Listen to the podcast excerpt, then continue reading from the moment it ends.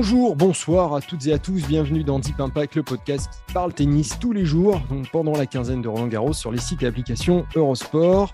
Je suis Sébastien Petit et accompagné par celui qui est le dernier Français en course dans ce Roland Garros en tant qu'ex-pro évidemment, Arnaud Di Pasquale. Bonjour. Salut Seb, salut les gars. Est-ce que tu t'es remis de tes émotions? Je me suis remis de quelles émotions Le fait d'être euh, le dernier français, tu veux dire? Voilà, euh, exactement. Ah, euh, oui, oui, oui, complètement. complètement. En plus, j'ai eu, une journée de repos hier. Donc, je, je, ah oui, vrai. je, reviens en forme. tu, nous as, tu nous as manqué quand même. Oh, c'est gentil, merci Laurent. À nos côtés, donc ce dimanche, deux journalistes de la rédaction, Laurent Vert, donc. Bonjour à toi. Bonsoir tout le monde. Et Bertrand Mignard. Ah bah non, ah bah non, c'est Maxime Mathis là, mais qui place au, pied levé. Ouais. Oh là là là, mais trop d'émotions pour Bertrand, euh, pas à cause de Nadal, mais à cause de Saint-Etienne. Et donc, du coup, bah, Maxime euh, prend son relais avec. Euh, on est solidaire dans l'équipe. Hein. En cas de coup dur, on se soutient. On soutient donc je et, Bertrand, incertain pour toute la deuxième semaine. oui, oui, là, voilà, parce que Saint-Etienne donc, est relégué en Ligue 2 au profit d'Auxerre qui donc monte. Voilà.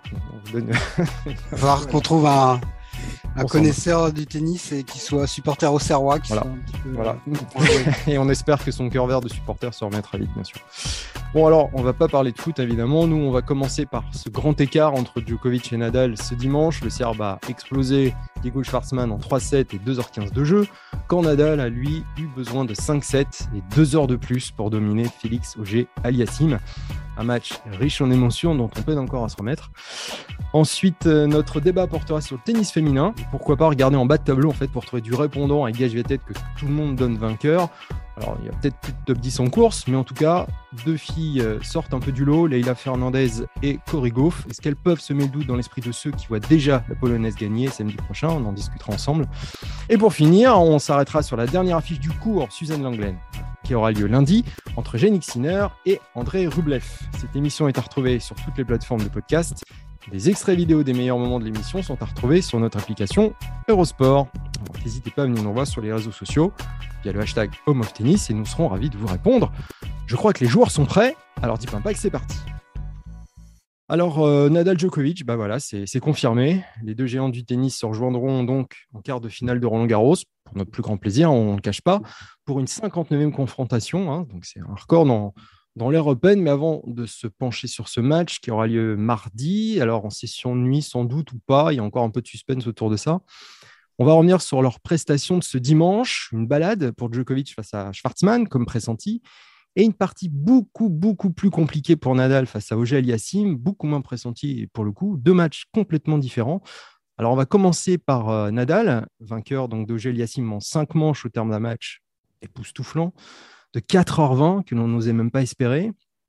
C'est un événement parce que Nadal euh, voilà, jouer 5-7 sur un, match à Roland Garros, c'est quand même une chose rare. Premier depuis 2013, alors c'est dire la performance de Géali Yassim. Euh, Arnaud, quel sentiment tu, gardes après ce, match? je, vais être assez bref pour laisser parler mes camarades qui ont vu, eux, tout le match. Moi, j'étais sur l'Eurosport Tennis Club en même temps, j'ai vu le début, j'ai vu la fin, et je vais vous donner mon sentiment. Sur le début, de ce que j'en ai vu, je trouvais vraiment que euh, Nadal était beaucoup moins percutant que d'habitude.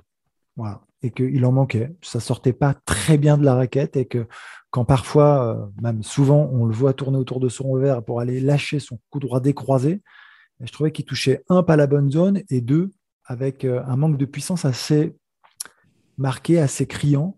Et donc, il se faisait cueillir à plusieurs reprises le long de la ligne, notamment par le, par coup droit pardon, de, de Félix Géaliassime. Ça, c'est ce qui m'a un petit peu euh, étonné sur ce début de match. Donc après, je ne sais pas ce que vous en avez pensé, Maxime et Laurent. Et puis, j'ai trouvé un finish remarquable. Il est allé chercher le match, donc je, vais forcément la fin, je l'ai trouvé assez dingue de sa part parce qu'on l'a vu euh, aller chercher les points à la volée sur des points assez, assez dingues quand même, sur des courses euh, assez folles et avec euh, sa main, avec sa puissance, là j'ai l'impression que l'énergie, l'envie, la grinta, enfin je sais pas, le, cette espèce de, détermination lui a permis bah, de remporter ce, match. Et enfin, troisième point euh, et dernier, je n'ai pas imaginé une seconde perdre ce match. Ah oui? Mais pas une seconde. C'est-à-dire que, voilà, c'est-à-dire que j'ai pas été. C'est terrible, hein, mais vraiment. J'ai pas été inquiet malgré tout. J'étais à peu près convaincu qu'il allait s'en sortir. Mais je suis surpris quand même que ça ait fait 5-7. Je ne pensais pas que ça serait si compliqué. Mais voilà, je, donc, comme il y a une partie euh, un peu centrale, j'imagine, que je n'ai pas vue, je ne vais pas m'exprimer là-dessus. J'ai vu le début, vraiment ce premier set, la fin, le dernier set. Euh, et, globalement, voilà un petit peu mon, ressenti euh, sur, euh, sur cette partie. Ce qui est marrant, c'est qu'en fait, on n'avait pas, on avait presque pas envie de voir un vaqueur dans ce match. Je ne sais pas si ça, si ça vous a fait cette impression-là. Laurent, j'ai cru lire aussi que tu voulais pas voir Sim perdre ce match, mais bon, au-delà de la blague, on sentait qu'il y avait, il pouvait vraiment y arriver quoi aujourd'hui. Oui, c'est vrai que moi, je, je, m'en suis jamais caché. J'aime beaucoup Félix Auger-Aliassime mais depuis très longtemps. Enfin, très longtemps. Il est tout jeune, hein, mais comme on le suit depuis qu'il a, comme on le suit depuis qu'il a 14-15 ans, même s'il en a que 21, euh, c'est vrai que on a l'impression que ça fait très longtemps qu'on le voit. Mais oui, donc j'avais très envie de le voir gagner, mais en même temps, euh, c'est Roland Garros et j'ai pas envie de voir Raphaël Nadal euh, ne plus être là et que ce Roland Garros continue sans lui. Et puis il y avait quand même la perspective de ce quart de finale contre Novak Djokovic. Ça aurait été dommage d'une certaine manière qu'on le rate à ça, quoi. Ouais. Euh, et puis, même sur le déroulement du match, effectivement, euh, c'est très dur pour Félix Auger-Aliassime. Bah, je pense que tu as vu l'essentiel quand même, euh, Arnaud, notamment, oui, notamment, ce dernier set qui est vraiment exceptionnel parce que il est allé le chercher, Rafa, parce que Félix ne fait quasiment rien de, de, de, de travers hein, dans, dans, ce dernier set. Il joue très bien. Euh, il, sert très bien, y compris quand il est en difficulté sur son service. Et notamment les deux derniers jeux, celui du break, euh, à 4-3. Donc, Félix ne peut pas beaucoup mieux jouer et c'est vraiment Nadal qui va chercher les points et ce break à l'image de la balle de break qui est extraordinaire. Et même dans le jeu où il sert pour le match, euh, moi, je pensais que c'était pas fini. D'abord, j'avais en tête encore cette fameuse finale de l'Open d'Australie contre Medvedev au mois de janvier, où tout le monde pensait que c'était terminé quand euh, Nadal avait breaké dans le cinquième et où derrière, il s'était fait débreaker avant de rebreaker euh, pour, pour le titre. Et là, j'étais persuadé que Félix pouvait encore aller le, le, pousser, et c'est ce qu'il a fait. Mais Nadal a tellement, tellement bien joué ces derniers points qu'il n'y avait vraiment rien à faire. Donc, bravo Nadal parce que vraiment il est allé le chercher et on peut pas dire que Auger Aliassime est choqué dans, ce dans, cette dernière manche, pas du tout. Euh, je suis d'accord avec Arnaud sur le début de match. C'est-à-dire que autant Félix Auger-Aliassime est très très bien rentré dans, cette rencontre et moi je l'avais dit il y, a, deux jours quand on avait parlé de, ce match, j'aurais été déçu qu'Auger-Aliassime passe au travers euh, parce que je pense qu'aujourd'hui il n'en est plus là et qu'il a suffisamment de, vécu en Grand Chelem euh, pour euh, appréhender comme il faut ces rencontres-là, même contre les tout meilleurs joueurs du monde, ce qu'il avait déjà fait contre Medvedev à Melbourne. Et c'est vrai que j'étais, voilà, pendant un set et une poignée de jeu, il a été vraiment dominé. il manquait de longueur, il manquait de constance à l'échange. Il faisait beaucoup de fautes, il comprenait beaucoup de fautes dans le filet, ce qui lui arrive assez rarement, euh, notamment sur terre. Nadal, quand il, s'il fait des fautes sur terre, c'est plus souvent des fautes en longueur, ou, mais voilà, là, ça restait quand même souvent scotché dans le filet, et ça, ça m'étonnait beaucoup, beaucoup. Mais en revanche, je suis quand même épaté par la manière dont Félix Auger-Aliassime a réussi à revenir dans ce match parce qu'à 2-7 à 1, sincèrement, je pense que 95% des gens pensaient que ça allait se terminer en 4, comme c'est presque toujours le cas avec Nadal dans ce genre de scénario. Et dans le quatrième, il est vraiment très au-dessus de Raphaël Nadal. Euh, donc vraiment chapeau à lui. Pour moi, il a fait encore un très grand match. Donc c'est encore raté, comme euh, il lui avait manqué un point euh, en Australie contre Medvedev. Là, il lui en a manqué un peu plus. Euh, ça sert pas à grand chose dans l'absolu de passer euh, près, hein, qu'on prenne 3-7 ou pas, euh, ou 5, ou qu'on perde dans 5, le résultat est le même. Mais malgré tout, je pense que ça confirme qu'il est vraiment, vraiment sur le bon chemin, Félix auger Il a tout. C'est un athlète extraordinaire. D'ailleurs, il a pas il perd pas physiquement aujourd'hui. Hein. Dans le cinquième, il était encore très, très présent physiquement. Il a été courageux, mais voilà, il est tombé sur un, sur un super champion encore aujourd'hui. Je trouve que la, balle de match résume assez bien la physionomie de la rencontre. Parce que vous en pensez, euh, notamment Maxime. Euh, voilà, il y a Félix auger qui, qui, répond, qui se bat jusqu'au bout, Nadal qui, conclut en beauté. On a l'impression que les, zones trouvées par le Canadien étaient fantastiques, à croire que le lift de, Nadal lui faisait aucun effet. On ne s'attendait pas à, cela quand même de la part de Félix quand même. Oui, il a été, il a été vraiment à la hauteur de l'événement, euh, même plus qu'à la hauteur de l'événement. Parce que c'est on dit toujours que Nadal est c'est le, plus grand défi qui existe dans l'histoire du, tennis de, l'affronter à Roland au meilleur des, au meilleur des, des 5-7. On disait du sport même, hein, carrément. Hein. Du sport, ouais. Et donc. c'est Djokovic qui avait dit ça d'ailleurs. Ouais, d'ailleurs, exactement. C'est le plus grand. Il disait que c'était le plus grand challenge qui existe. Et et, donc pour euh, pour y arriver comme enfin pour arriver à rivaliser comme euh, comme Félix l'a fait, Félix Auger-Aliassime, il euh, faut vraiment hausser son niveau de jeu, être capable de faire abstraction de la montagne qu'il y a en face. Et c'était un, un, des sujets clés qu'il avait évoqué en conférence de presse, c'est de dire me concentrer sur mon jeu avant tout et pas sur ce que représente l'adversaire en face. Et on l'a très bien vu dans le premier set, il il, il, il s'est vraiment appuyé sur ses forces, c'est-à-dire cette grosse première balle, surtout quand il avait des balles de break à écarter, il servait systématiquement.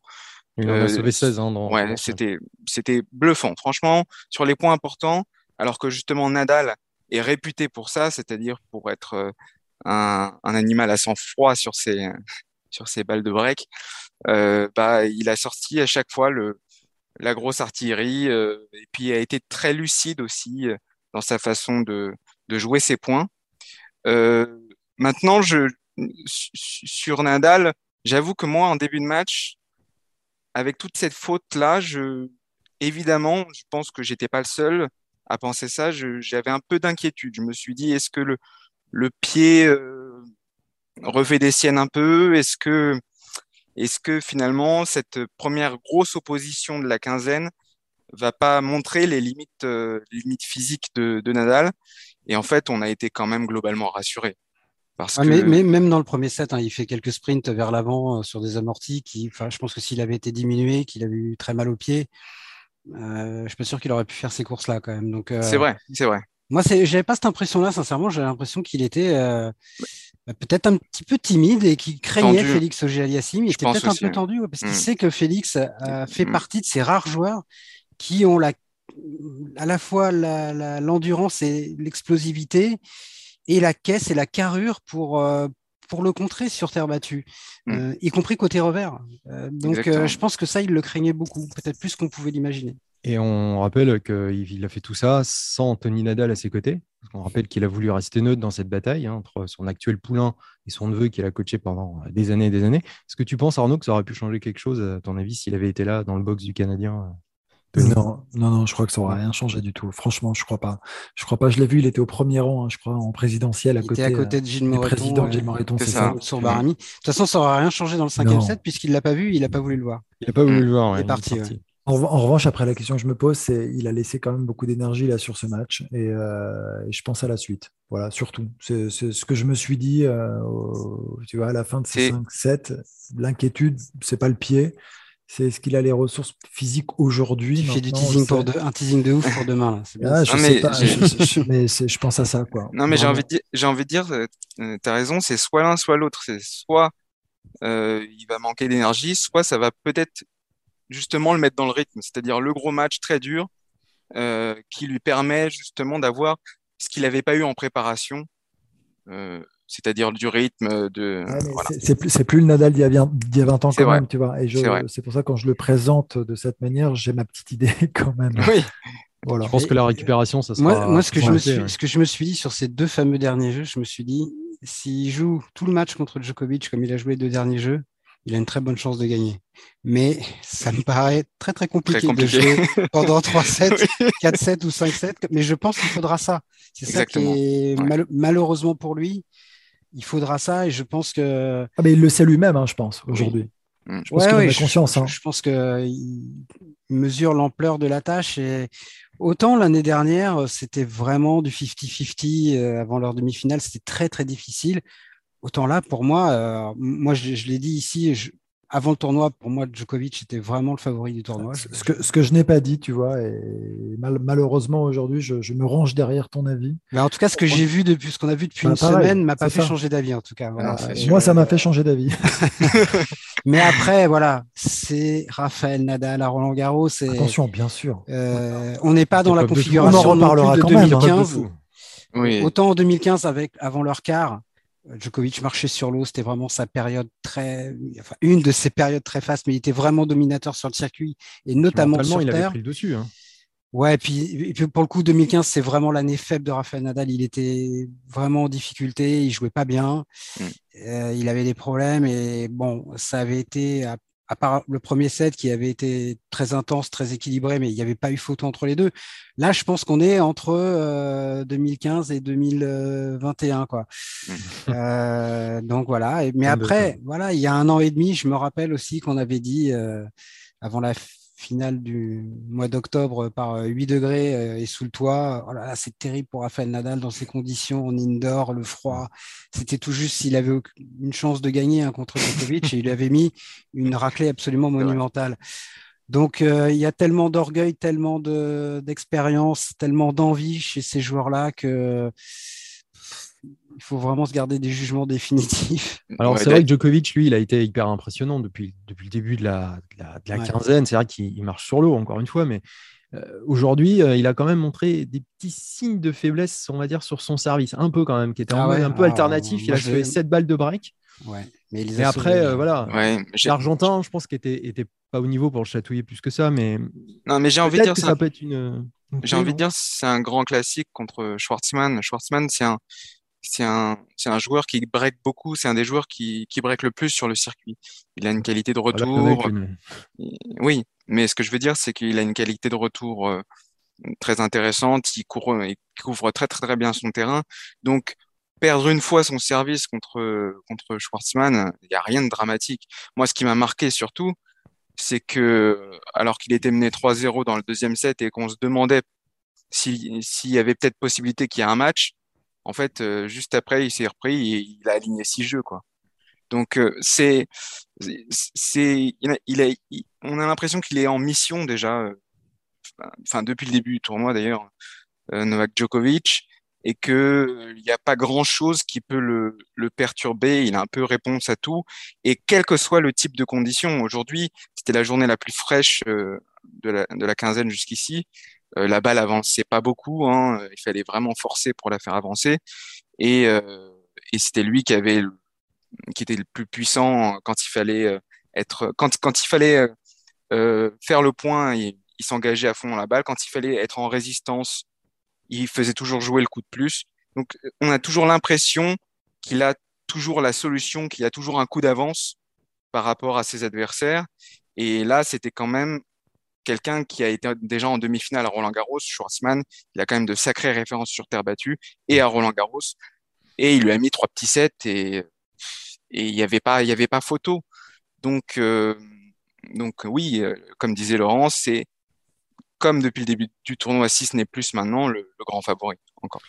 Donc euh, on, verra quand est-ce qu'il se jouera, parce que c'est maintenant la, question que tout le monde se pose. Donc ça sera mardi, ça c'est sûr, mais le soir ou l'après-midi, le débat fait rage entre les diffuseurs, mais vous aimeriez le voir quand, vous Parce que ça va peut-être changer quelque chose aussi de les voir jouer en, pour peu que la journée du mardi soit, soit très ensoleillée et le soir soit un peu frais. Euh, ça peut aussi jouer sur leur. Euh, de toute façon, il n'y aura, pas de très grosse chaleur. Hein, quoi, tu parles d'un point de vue perso ou tu parles. Euh, ouais, d'un point de vue perso, bah oui, c'est d'un point de vue de l'enregistrement, euh, l'heure d'enregistrement de Compact 22 heures. Parce que soit. Bah, je moi, je, me vois, je, le, je le vois plutôt en night session, perso, comme ça, là, spontanément. ils ont joué une fois chacun. je, les mm. vois, je les vois plutôt en night session.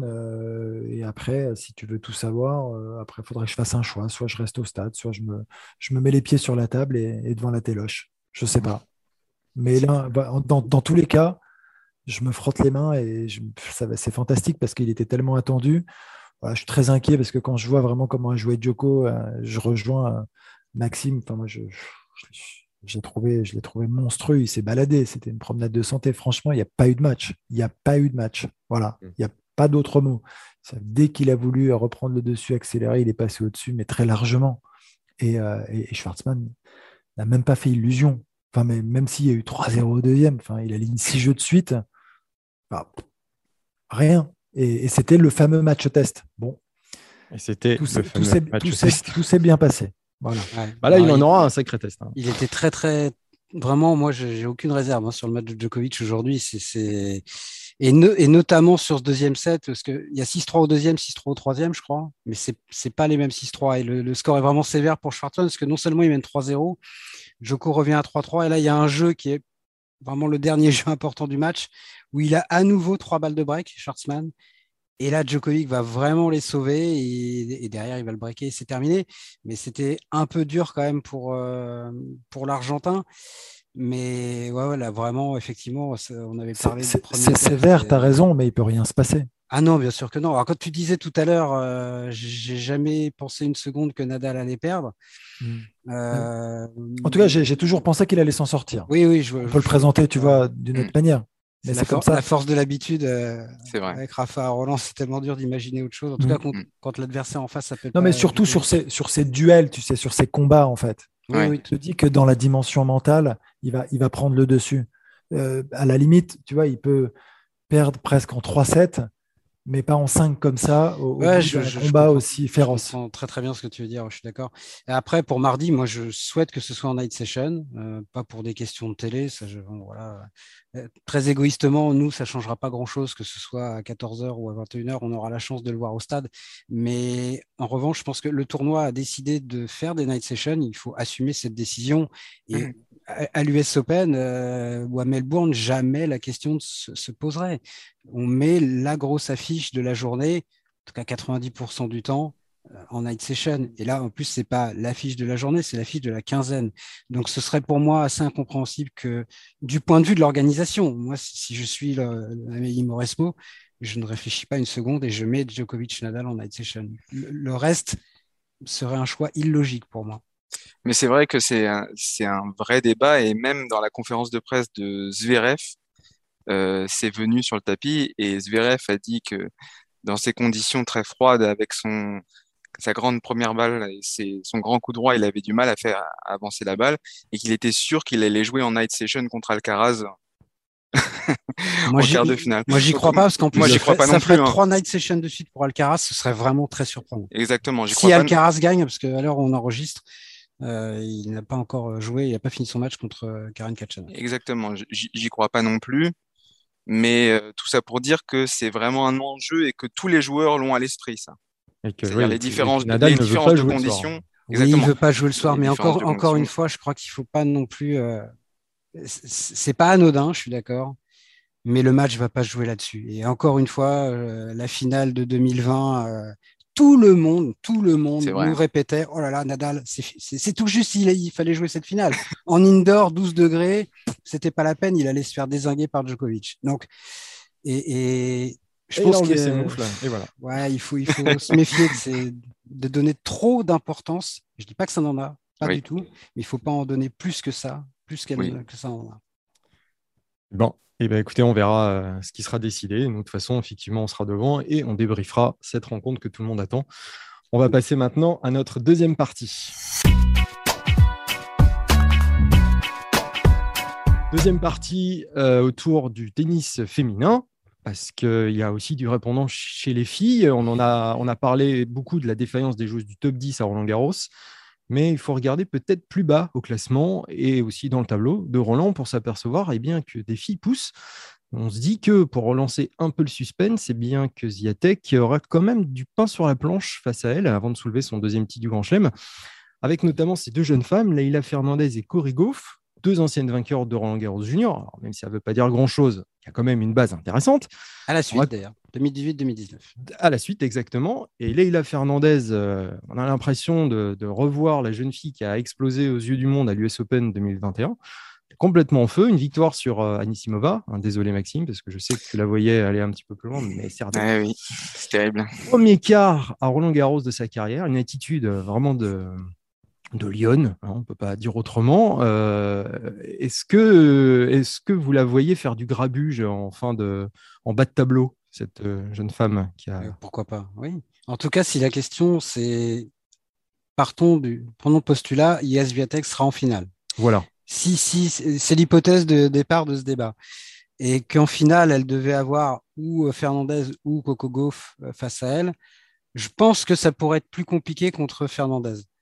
Euh, parce que euh, d'abord, ce serait une première pour euh, Cory Et une première finale de Grand Chelem, c'est jamais facile, surtout quand on est aussi jeune. Alors c'est un peu tout l'un ou tout l'autre, mais en général, c'est plutôt tout l'un. C'est-à-dire que dans l'histoire du tennis, ceux qui ont disputé leur première finale de Grand Chelem, où ils ont vraiment eu beaucoup, beaucoup, beaucoup de mal, ou alors ils étaient en état de grâce sur un nuage et ça a déroulé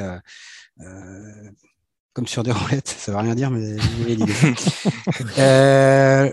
Leila Fernandez, elle aurait pour elle cette expérience de l'US Open, je pense. Une hmm. expérience encore fraîche en plus qui pourrait vraiment beaucoup l'aider dans la, dans la préparation de ce match. Et hum, je pense qu'elle a un jeu plus structuré aussi encore que Corey Goff, en tout cas à ce stade-là.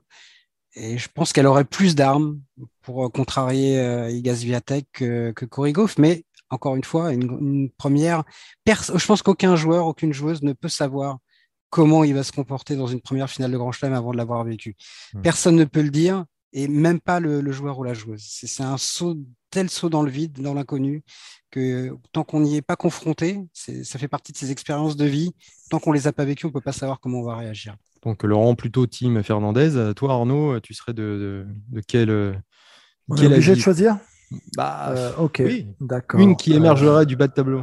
Alors ça peut être une autre, mais entre les deux, euh, non, non, non, je suis comme même qui sort de l'eau. Non, mais je suis complètement fan de Fernandez, hein, vraiment. Alors, mes, mes fans, c'est le un coup de cœur peut-être, non ah, Je suis fan. J'adore. J'adore. ah non, j'adore, j'adore, j'adore tout. Son état d'esprit, euh, son jeu me plaît énormément. Je sais pas, les, les petites, euh, tu vois, tu sens que c'est pas le gros gabarit qui met que des lattes. Ça, ça joue juste, c'est super intelligent, c'est hyper tactique. Euh, ça accélère. J'adore son plan de frappe en coup droit. J'ai l'impression qu'elle peut, elle accélère devant avec sa main et elle fait ce qu'elle veut. Elle croise, elle joue long de ligne, elle, joue court. Enfin, elle amortit aussi. elle défend bien. Et, c'est marrant parce que je l'ai trouvé d'une immense lucidité à la fin euh, de son match, euh, lors de l'interview avec Marion Bartoli sur le terrain, où elle a dit Je savais, fallait pas, en gros, fallait pas se frustrer. Je savais que j'allais prendre des coups gagnants. Fallait tenir, fallait tenir. Et, bah, tu sens une fille qui est, enfin, vraiment qui a la tête sur les épaules, euh, qui sait là où elle va. C'est très clair. Euh, Laurent disait le mot structuré, je crois que c'est exactement ça. C'est carré, c'est top. Et, euh, et, c'est plein de fraîcheur parce que voilà. Et je pensais franchement qu'elle allait perdre contre Anisimova avant le match. Hein. Je pensais qu'elle serait justement, je pensais qu'elle serait surclassée par la puissance d'Anisimova. Et ce qu'elle a encore montré, ben, hyper intéressant. Elle a réussi à la faire craquer, à la faire déjouer. Euh, en tenant, en s'accrochant avec son état d'esprit. Et elle avait déjà montré sur des matchs précédents, on en avait parlé, je ne sais plus contre qui, où elle se fait débreaker au troisième alors qu'elle elle sert à 5-4 et derrière elle va rechercher. Bon, elle est en train de montrer quand même qu'elle est capable de jouer sur toutes les surfaces aussi. Euh, cette jeune femme, c'est hyper intéressant. Et, j'ai vu aussi le match de, de Goff. Mm très serré au premier. Ça a été très très équilibré, ça a duré longtemps. Un 6-4 vraiment serré, enfin, voilà, plus un 7-6 dans l'absolu, euh, j'allais dire, mais vous comprenez ce que je veux dire aussi on, dit des trucs qui n'ont plus de sens, mais c'est très bien. mais c'est la fin de journée. C'est la fin de journée. On se comprend. Je ne sais pas si les gens nous comprennent, mais non. c'est pas grave. Mais on te comprend. Le droit de se comprendre. L'essentiel, c'est qu'on se comprenne. ok Après, Corrigo, elle n'a pas, voilà, pas perdu un set aussi de la quinzaine. Hein. elle, a aussi, elle colle des 6-0 d'ailleurs. Hein, ouais, et, elle a, et, elle, a, déroulé derrière. Je l'ai trouvée hyper impactante, hyper forte. Tu vois, elle est capable de vraiment faire la différence. Après, c'est une fille qui, euh, j'ai l'impression, euh, peut être beaucoup plus inconstante que Fernandez. Voilà, je n'arrive pas à ça. Pour l'instant, ouais, ça, ça déroule, super, ça, ça, marche très bien. Mais il peut y avoir, je sais pas, je l'imagine avec un peu plus de creux que, que Fernandez. Donc, euh, donc ouais, je mettrai, je garderai comme Laurent un petit avantage pour Fernandez, pour la Canadienne. Pour la Canadienne. Et là, et là, Maxime va nous dire, eh bien moi, c'est Korigov. Et pourquoi? Ah oui, il est obligé, il est obligé. Un débat, tu es obligé de prendre l'autre. Non, je, non, je vais pas prendre euh, l'autre parce que je, je, je, me risquerais plus du tout à des pronostics euh, dans le tableau féminin. à part Zviatek, je, je, suis un peu perdu, je dois avouer. Par contre, ce qui est, ce que je trouve très intéressant chez ces deux, chez ces deux joueuses, c'est qu'elles ont toutes les deux une super couverture de terrain et face à Ziatek qui est très puissante, qui est capable en deux trois coups de raquette de, de, de mettre très loin de la balle la plupart de ses adversaires, c'est crucial d'avoir une belle défense, une bonne défense. Et Goff comme, comme Fernandez sont capables de tenir, de, de mettre en échec longtemps leurs adversaires, aussi puissantes soient-elles. Et donc, si on veut avoir une belle finale et si on imagine que Zviatek euh, sera, sera la finaliste et qu'il faut qu'il y, ait du répondant en face, euh, que ce soit Fernandez ou Goff, de ce point de vue-là, je pense, euh, seront armés pour, pour rendre le, le, match intéressant si, si, les, si les émotions sont maîtrisées, évidemment. Si le côté émotionnel est maîtrisé. Ce qui, on rappelle que euh, Zviatek et Fernandez, donc votre préféré à quasi tous les trois, se sont croisés à l'Open d'Australie. Ça avait fait 6-1-6-2 pour la polonaise. après, c'était sur dur, c'était la première fois qu'elles se rencontraient. Et bon, et puis, et puis elle... avantage quand même pour la. oui, bien sûr. Mais puis euh, Fernandez euh, a eu un, du mal à se remettre de, de l'US, un peu comme, euh, comme Raducanu, qui elle ne s'en est toujours pas remise, mais, mais euh, elle a eu besoin de temps aussi pour euh, digérer son US Open, et là, elle revient bien. Donc, je pense que si ça devait se représenter, peut-être qu'elle aurait plus d'armes, en tout cas plus mentalement, elle serait peut-être plus outillée que, que la dernière fois en Australie. Bon, écoutez, on verra qui de Corrigoff ou de Fernandez euh, arrivera à s'extirper du bas de tableau. Ça se trouve, ça sera ni l'une ni l'autre, mais en tout cas, sur le papier. Et puis, il faut encore que Zviatek aille en finale aussi. Hein. Exactement. exactement. Bah, n'est pas encore en finale. on, met un peu la, on met un peu la charrue avant les bœufs. Et puis, d'ailleurs, euh, elle va, elle va affronter en, quart de finale une certaine Sloane Stevens qui, euh, qui après avoir euh, battu Diane Paris, s'est baladée aujourd'hui. Elle a mis 6-0, 6-2 à, son adversaire. Donc, je, euh, très, euh, elle, est, elle est très dangereuse, Stevens, quand elle commence à, à, enchaîner. Plus, plus, elle, plus elle avance dans un tournoi, plus elle est difficile à battre. Elle a été finaliste à, à Roland donc, en 2018. Elle a été vainqueur de l'US Open. Donc, déjà, battre sa compatriote, son aîné, euh, Sloane Stevens, ce sera pas facile pour Korigov. Eh bien, on verra ce que ça donnera. Euh, maintenant, nous allons nous projeter eh bien, sur la journée de lundi avec ce match Sinner-Rublev. Sinner-Rublev, euh, bah voilà notre match qui pourrait peut-être faire 5-7 aussi entre l'Italien 12e mondial et le Russe 7e mondial. Ce sera le dernier match de lundi sur le cours England une belle affiche en perspective dont on va parler. Sinner, voilà, il mène deux victoires à une face aux Russes. Il reste sur deux succès à la suite sur terre face à lui à Barcelone l'année dernière et à Monte Carlo cette année. Euh, voilà, ils sont en bas de tableau tous les deux. Une marche avant potentiellement Medvedev quand même, qui, avance lui à pas de loup, on l'a déjà souligné. Euh, Arnaud et Sinner Rublev, ça, t'inspire quoi comme, euh, comme match? Ça m'inspire en Sinner en 4-7.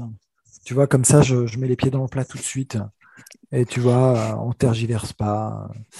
C'est ce que tu as euh, annoncé tout à l'heure aussi. ouais, tu vois, je, bah, suis cohérent, je reste, cohérent. Non, mais je, je, vois pas. Enfin, sur Terre, je pense que Sinner est plus complet. Je pense qu'il a plus d'armes je trouve, euh, après, le problème, c'est que de temps en temps, et, vous l'entendez bien, il y a le cœur qui parle. Hein, c'est comme sur euh, le débat, enfin le débat, en tout cas, je ne sais pas si c'était un débat, mais sur la préférence euh, entre Goff et, Fernandez, bah, c'est pareil. Je pense que c'est un peu le cœur qui parle. Je, je, suis plus attiré par le jeu, en fait, de Fernandez plus que par celui de Goff. Bah, là, c'est pareil entre Sinner et Rublev, par exemple. Je préfère regarder jouer Sinner et je lui trouve des qualités exceptionnelles. Et Rublev, je, trouve qu'il manque encore cruellement de variation à la volée. En ce match, euh, j'aime bien son petit baduf de temps en temps. Et là, je suis en train de craquer, ça y est. et, euh, euh, mais, mais, donc voilà, et on n'en parle pas du tout de Sinner. Pas du, bon, vous me direz. Bah, c'est pour ça qu'on en parle. Non, mais vous me direz, on n'en parle pas beaucoup non plus de, de Rublev, mais, mais c'est très bien et c'est hyper mm. intéressant parce que bah, il est en forme, il est là et, on, connaît les qualités qu'il a et on sait, enfin, en tout cas, on se projette, on sait jusqu'où il peut aller. Euh, moi, je pense qu'il est très loin encore de son potentiel, ce, joueur. Et, euh, et, j'adorerais le voir aller beaucoup plus loin dans ce tournoi. Alors, une petite statistique euh, de nos ah. par GCT Math, notre partenaire durant la quinzaine. Donc, Yannick Sinner a 20 ans et 9 mois et il s'est qualifié pour la cinquième fois de sa carrière en seconde semaine de Grand Chelem. Et depuis le début des années 2000, Seuls 5 joueurs ont été plus précoces que l'Italien pour atteindre ce cap des 5 huitièmes de finale. Ah, attends, Marat Safin. Ah, vous, voulez les. Non, non, non. Un petit Leighton Hewitt, peut-être Alors, Leighton Hewitt, bravo. Voilà. Et après, Nadal, évidemment. Raphaël Nadal, Roger et Novak Djokovic. tous des ah anciens numéros 1 mondiaux et vainqueurs en Grand Chelem. Vous voyez un peu la, la couleur ou pas je, je, je, crois que je vois où tu veux en venir. Hein, Laurent, qu'est-ce que ça t'inspire? Ça m'inspire que Yannick Sinner a été tellement précoce euh, et je trouve qu'il ne fait son âge en, rien.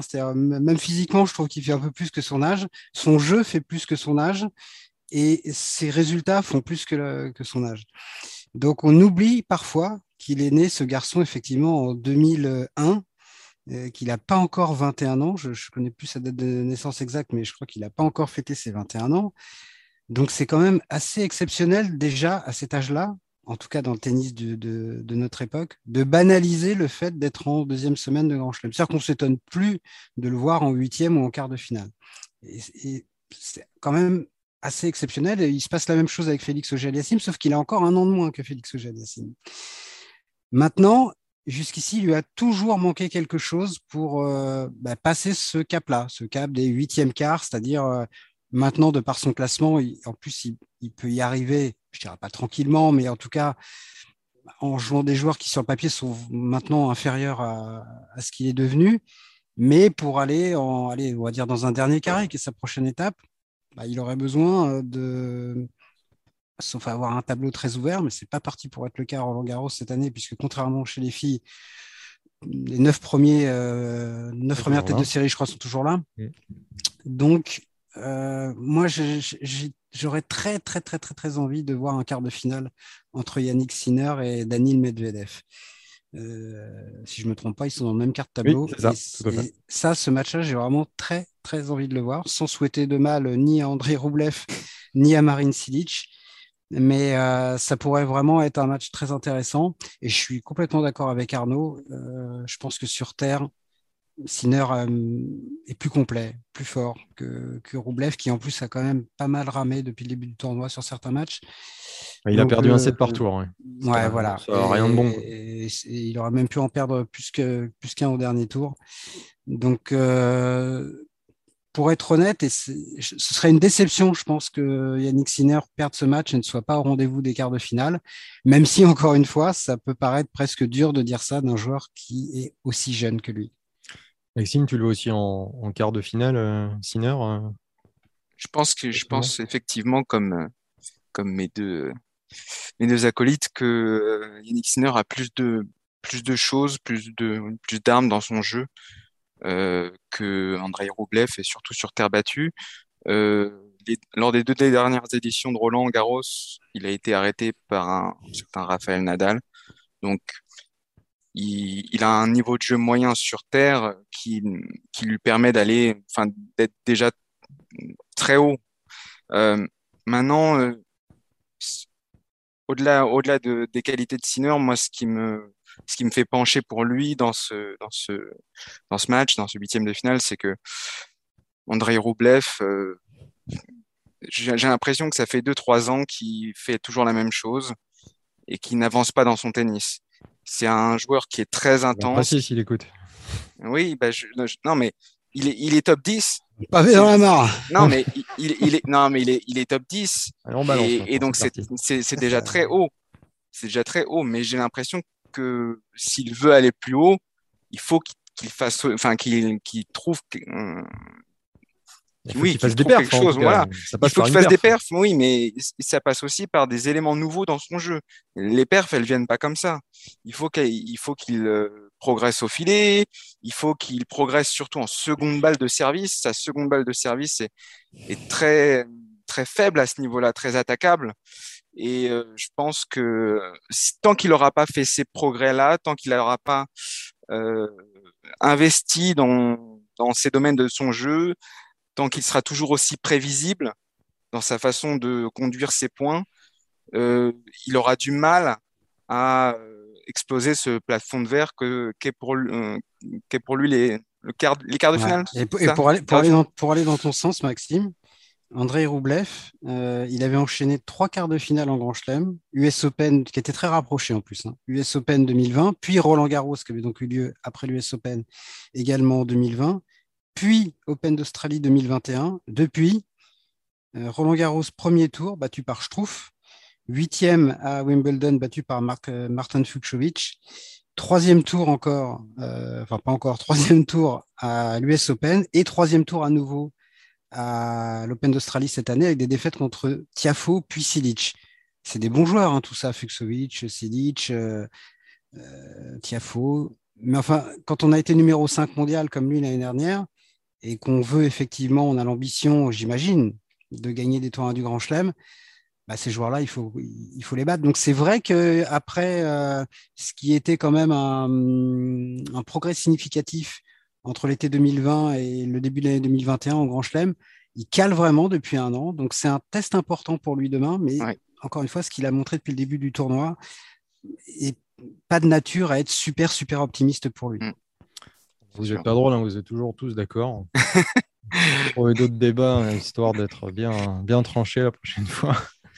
Non, mais ça dit, si, euh, si, si, euh, n'est pas, est pas au niveau escompté, euh, Bluff euh, en profitera parce que c'est quelqu'un qui qui lâche jamais rien et qui euh, et qui est très intense dans son tennis. Donc Sinner aura pas le droit de, de se dire, enfin de, de se déconcentrer, de, de lâcher. on pense tous que Sinner a plus d'atouts, mais ça veut pas dire que ce sera facile. voilà. Bah,